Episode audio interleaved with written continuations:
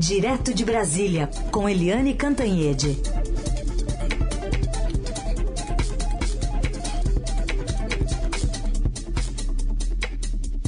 Eliane, bom dia. Bom dia, Carolina. Bom dia, ouvintes. Começar falando sobre Covid, Eliane, porque a gente está vendo, enfim, um número de casos, não só de Covid, mas de influenza, hospitais com filas, né? Muitas pessoas não conseguindo, inclusive, fazer teste para saber sobre a contaminação por uma ou por outro vírus, né? É, o mundo, né? A gente está falando de diversos governos, diversos países fechando o cerco aos que não se vacinam. E o Brasil ainda com falta de dados para ter um, um, plano de voo menos cego, né, para os próximos dias. Exatamente, Carolina. O que você disse é absolutamente correto. É um voo cego. Você não pode fazer saúde pública, aliás, você não pode fazer política pública se você tem um apagão de dados. É, aí eu lembro até né, que o censo é, do Brasil foi adiado já dois anos seguidos. Como é que você pode fazer política pública se você não sabe é, qual a população, onde está a população, quais são os problemas da população, é, como é que a evolução, como é que está, estão evoluindo as políticas públicas e, e, e as ah, enfim, os dados da população, né? É a mesma coisa. E a saúde é assim. Se você não sabe quantos, é, onde, como, é, com qual doença, como é que você vai agir? Como é que você vai agir preventivamente? É, prevenir é melhor do que remediar. Isso é uma regra da vida, mas ela é extremamente crucial no caso da saúde principalmente no caso da saúde pública e de massa.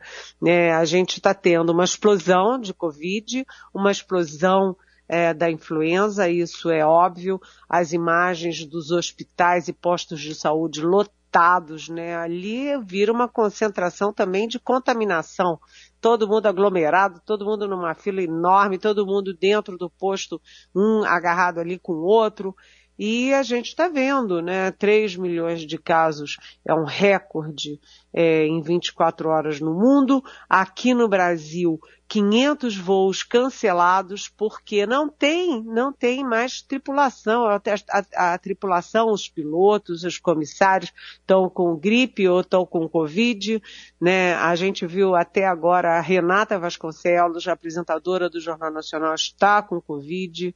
É, enfim, é, o turismo está sofrendo muito, obviamente, né? Voo cancelado, todo mundo com medo, turismo em baixa, isso afeta o comércio, isso afeta a indústria, afeta a recuperação econômica, né? E ao lado de tudo isso você tem o apagão de dados, que tem três frentes. Primeiro, não tem teste.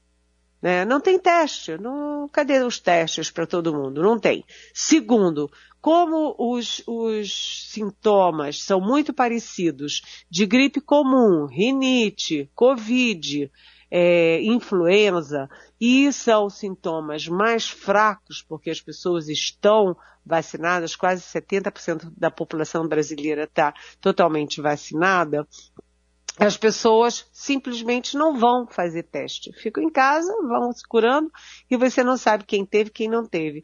E o principal, né, é que o sistema de dados do Ministério da Saúde continua é, oscilante, continua oscilante. Se você entra lá para tirar o seu é, o seu certificado de vacinação, por exemplo, você vai ter dificuldade. Se você quer saber a evolução dos casos, não vai conseguir. O último dado ontem era da véspera. Não está atualizado. E você está tendo um estado atrás do outro também com dificuldade de, de identificar os casos, de registrar os casos. Enfim, você tem o pior dos mundos, né? Porque você tem a explosão da Covid, as pessoas não indo fazer o teste porque não tem teste e falta de dados no governo federal e nos estados. Carolina, esse 2022 está começando mal. Pois é, está começando com, com, várias notícias ruins. Queria também te ouvir sobre essa repercussão da decisão eh, do, do Ministério da Saúde, a, inclusive a pedido do governo aqui de São Paulo, pensando nas questões econômicas que envolvem o isolamento de quem pegou Covid, como você citou agora há pouco, é uma redução do tempo de quarentena. cinco dias você pode sair desde que haja teste. pois é. Você pode reduzir para cinco dias se você não teve sintomas respiratórios, se você não teve febre, se você tem um teste é, negativo. E aí você pode fazer quarentena só em cinco dias. Se não, cai de 10 para 7 dias. E isso o governo de São Paulo tomou essa decisão, né, antes e logo depois o Ministério da Saúde também anunciou. Eu achei curioso porque o Ministério da Saúde do Brasil não seguiu os Estados Unidos, não seguiu as grandes agências, não seguiu as agências da Europa, por exemplo, né, da Alemanha, da França, etc., é, nem as da Ásia, Japão, China, e quando era, quando era cloroquina, que não foi indicada em nenhum desses países, quando era é, isolamento social, quando era máscara e quando era vacina. Mas agora, para reduzir o tempo de quarentena, o Brasil está em alinhamento com os Estados Unidos. Quando é para reduzir, ah, aí sim, oba, se é para diminuir isolamento e quarentena, vamos nessa correndo. É curioso, né? É, a visão de alinhamento com os grandes centros de saúde do mundo, né? E eles estão fazendo isso exatamente porque está ficando difícil, né? Todas as é, os setores da economia, comércio, indústria, todo mundo está sem gente para operar as suas fábricas, os seus, suas lojas. Então, os shoppings estão com lojas fechadas. Por quê? Porque não tem atendente. As atendentes estão com influenza, estão com Covid. Você não tem os aviões porque não tem comissários e pilotos. E, enfim, então tá todo mundo correndo para diminuir o tempo para ver se as pessoas podem voltar antes ao trabalho. Que situação, não é, Carolina? Que situação. Vamos ver como é que as coisas vão se dar, porque é isso, né? Tem especialistas que dizem que o quinto para o sexto dia é quando mais se transmite. Vai depender muito de uma é, percepção da pessoa sobre quando exatamente começou os primeiros, começaram os primeiros sintomas, né, é, da, da, Covid para conseguir fazer esse cálculo. E a, a, dúvida que fica também é quem vai fiscalizar, né? Porque cinco dias com teste ou sete dias ainda com teste, chegando a dez sem teste. Como é que vai ser essa fiscalização, esse retorno, essa prudência, né? Enfim, algumas dúvidas que ficam no ar. Com certeza, né? Com certeza. Fica tudo é, muito solto, né? Muito solto. Os especialistas estão com medo, porque se você tem uma explosão de casos, por exemplo, no Rio de Janeiro, uhum. Carolina, já dobrou o número de casos em relação a 14 dias. Dobrou né? A gente está vendo os, quando você vê a evolução dos casos é desesperadora. Foi de 600 e tantos por cento em 14 dias. O número de mortes continua baixo, mas já está também aumentando. Você já tem aí quase 30% de aumento. Tudo muito preocupante. E aí você diminui o tempo de quarentena, sabe? Os especialistas estão achando que isso vai ser um fator de estímulo uhum. à manutenção da pandemia aqui no Brasil. Eliane Cantanhede aqui conversando conosco direto de Brasília, mas também para falar sobre economia, porque saiu agora há pouco é, o índice, né, a inflação do país de 2021, e com uma alta de 0,73% em dezembro, o índice de preços ao consumidor o indicador oficial da inflação fechou em 2021 com um avanço de 10,06%, a maior desde 2015 no governo Dilma Rousseff, quando foi de 10,67%. O estado foi divulgado agora há pouco pelo IBGE. No relatório de mercado Focus, divulgado na segunda-feira, ontem, pelo Banco Central, a projeção era de 9,99%. Então, a gente tem uma alta bem representativa apesar da, das projeções bem menores, né, Eliane? É, você vê que a coisa tá feia, né? Porque a inflação, primeiro, ela está acima da meta, né? Muito acima da, da meta, acima do teto da meta.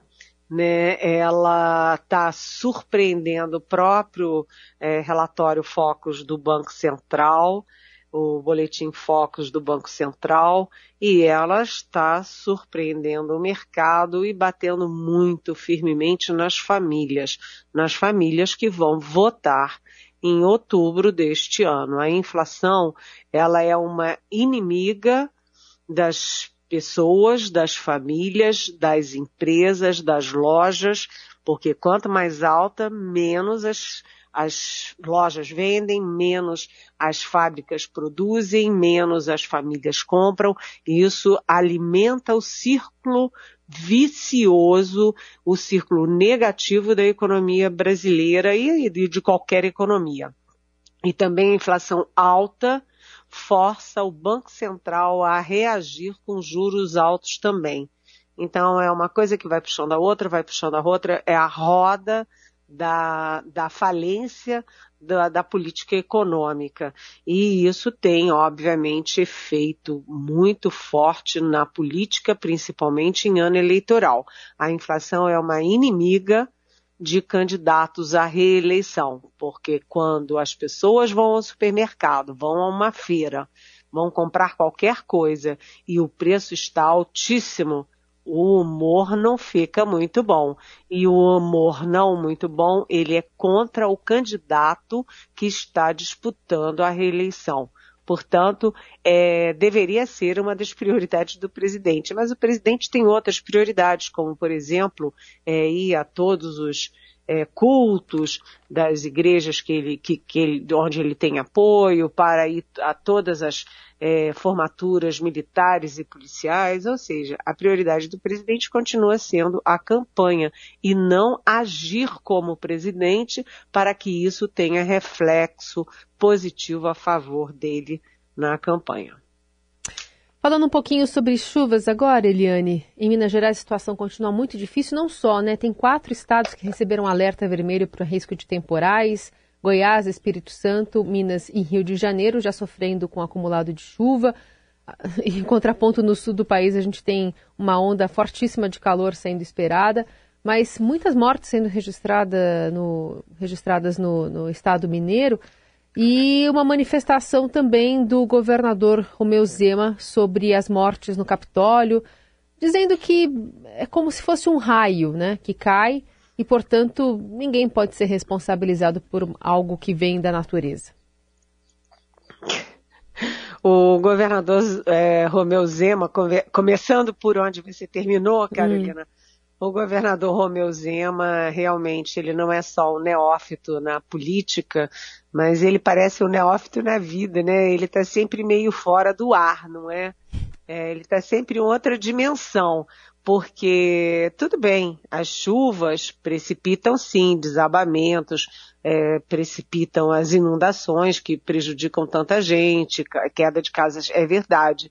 Mas, se você tem uma foto de 2012 mostrando que ali tem uma fenda hum. e que essa fenda pode gerar um acidente de bom tamanho, isso não é só uma responsabilidade de São Pedro, nem da, da enfim, do clima, nem do, do, do ambiente, nem da natureza. É uma responsabilidade também do setor público, do gestor público, da, do município, do estado e do país, né, que não vê essas coisas. Depois que a casa cai e que a pedra cai, que morrem 10 pessoas, aí é que todo mundo vai dizer, ih, olha, podia ter sido evitado, podia ter sido fiscalizado.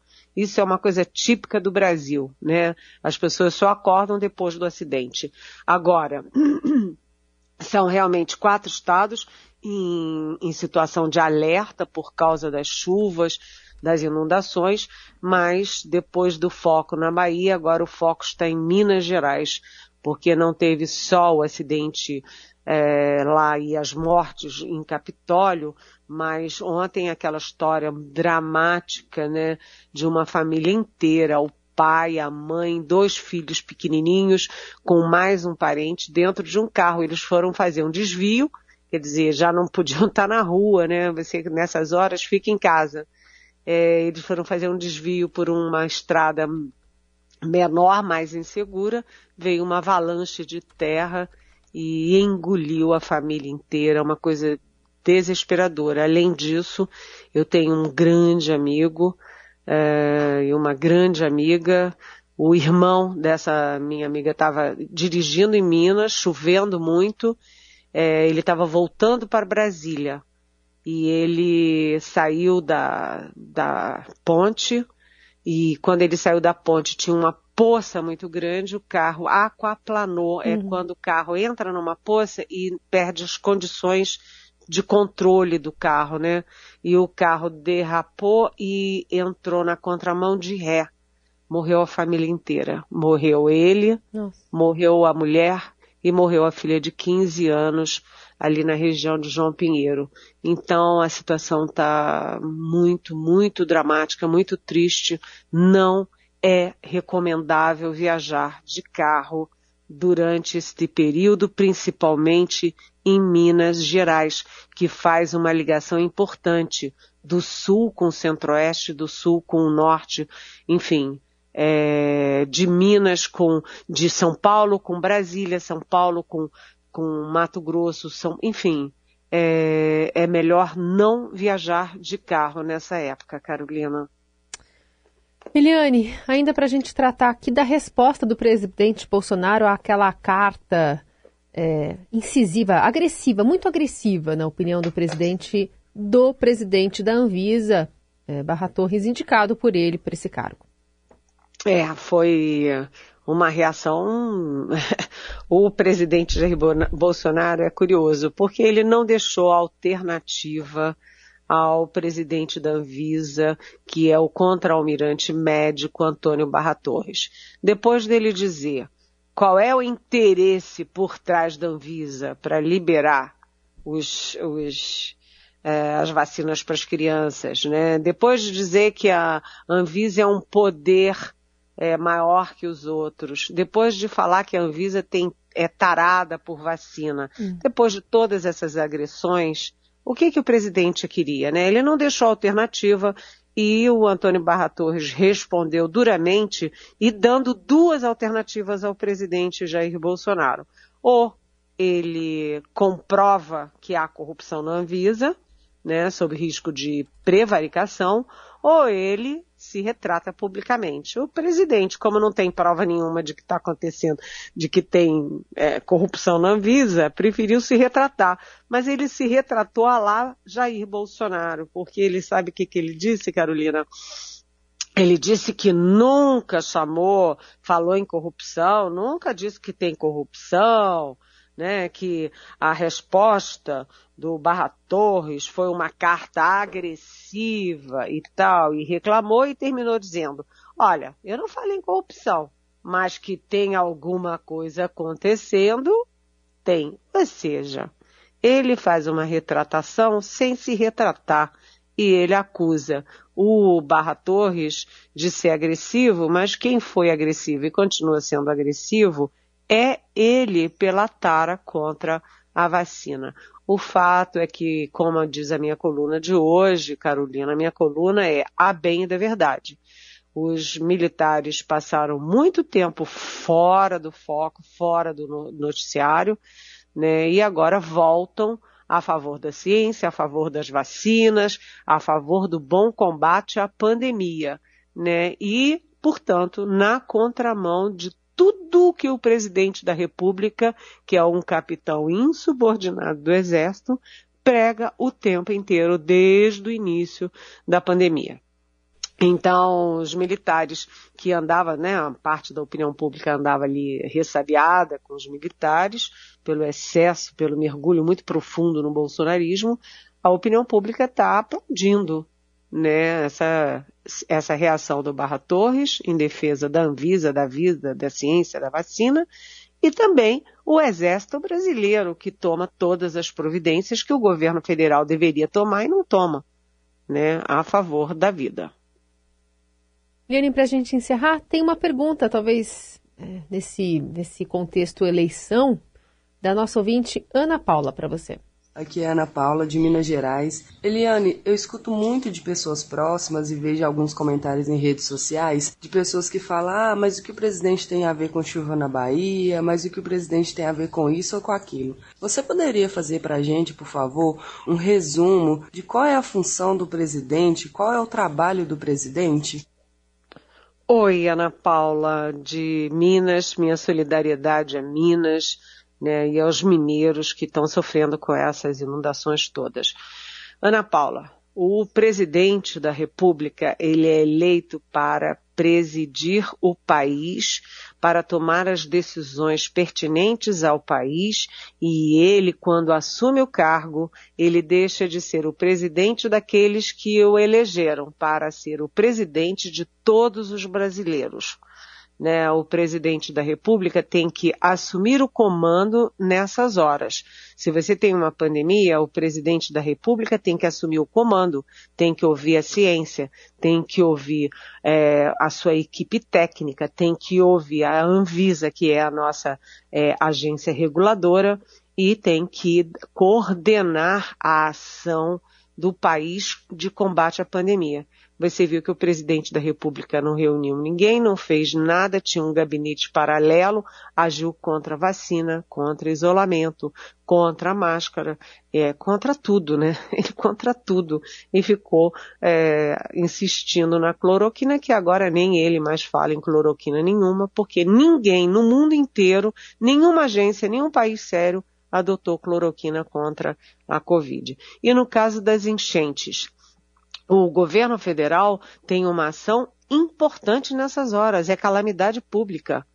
Né? Ele tem o controle das tropas, é, né, da, da, Força Nacional, que entra muito forte nesses casos, ele tem o controle das verbas para a calamidade, ele tem as verbas para o desenvolvimento regional, para distribuir com estados e municípios, e uh, isso tem que ter um comando, não é assim, o ministro faz da cabeça dele, o outro não sei o quê, aí o Paulo Guedes está de férias, aí o Bolsonaro está de jet ski lá nas lindas praias de Santa Catarina. É, na verdade, é, presidentes assumem a presidência, né? os governantes governam, assumem responsabilidades. O presidente da República, ele fala o que vem na cabeça dele. Ouve o amigo, ouve o filho, ouve o parlamentar negacionista. Ele, na verdade, ele não age como um presidente da República e isso eu acho que é um consenso até no meio político. Eliane Cantanhede respondendo às dúvidas dos nossos melhores ouvintes que enviam para cá em áudio, como fez a, a nossa ouvinte Ana Paula. E também, se você preferir, pelas redes sociais com a hashtag Pergunte para Eliane. Obrigada por hoje. Até amanhã. Até amanhã. Beijão.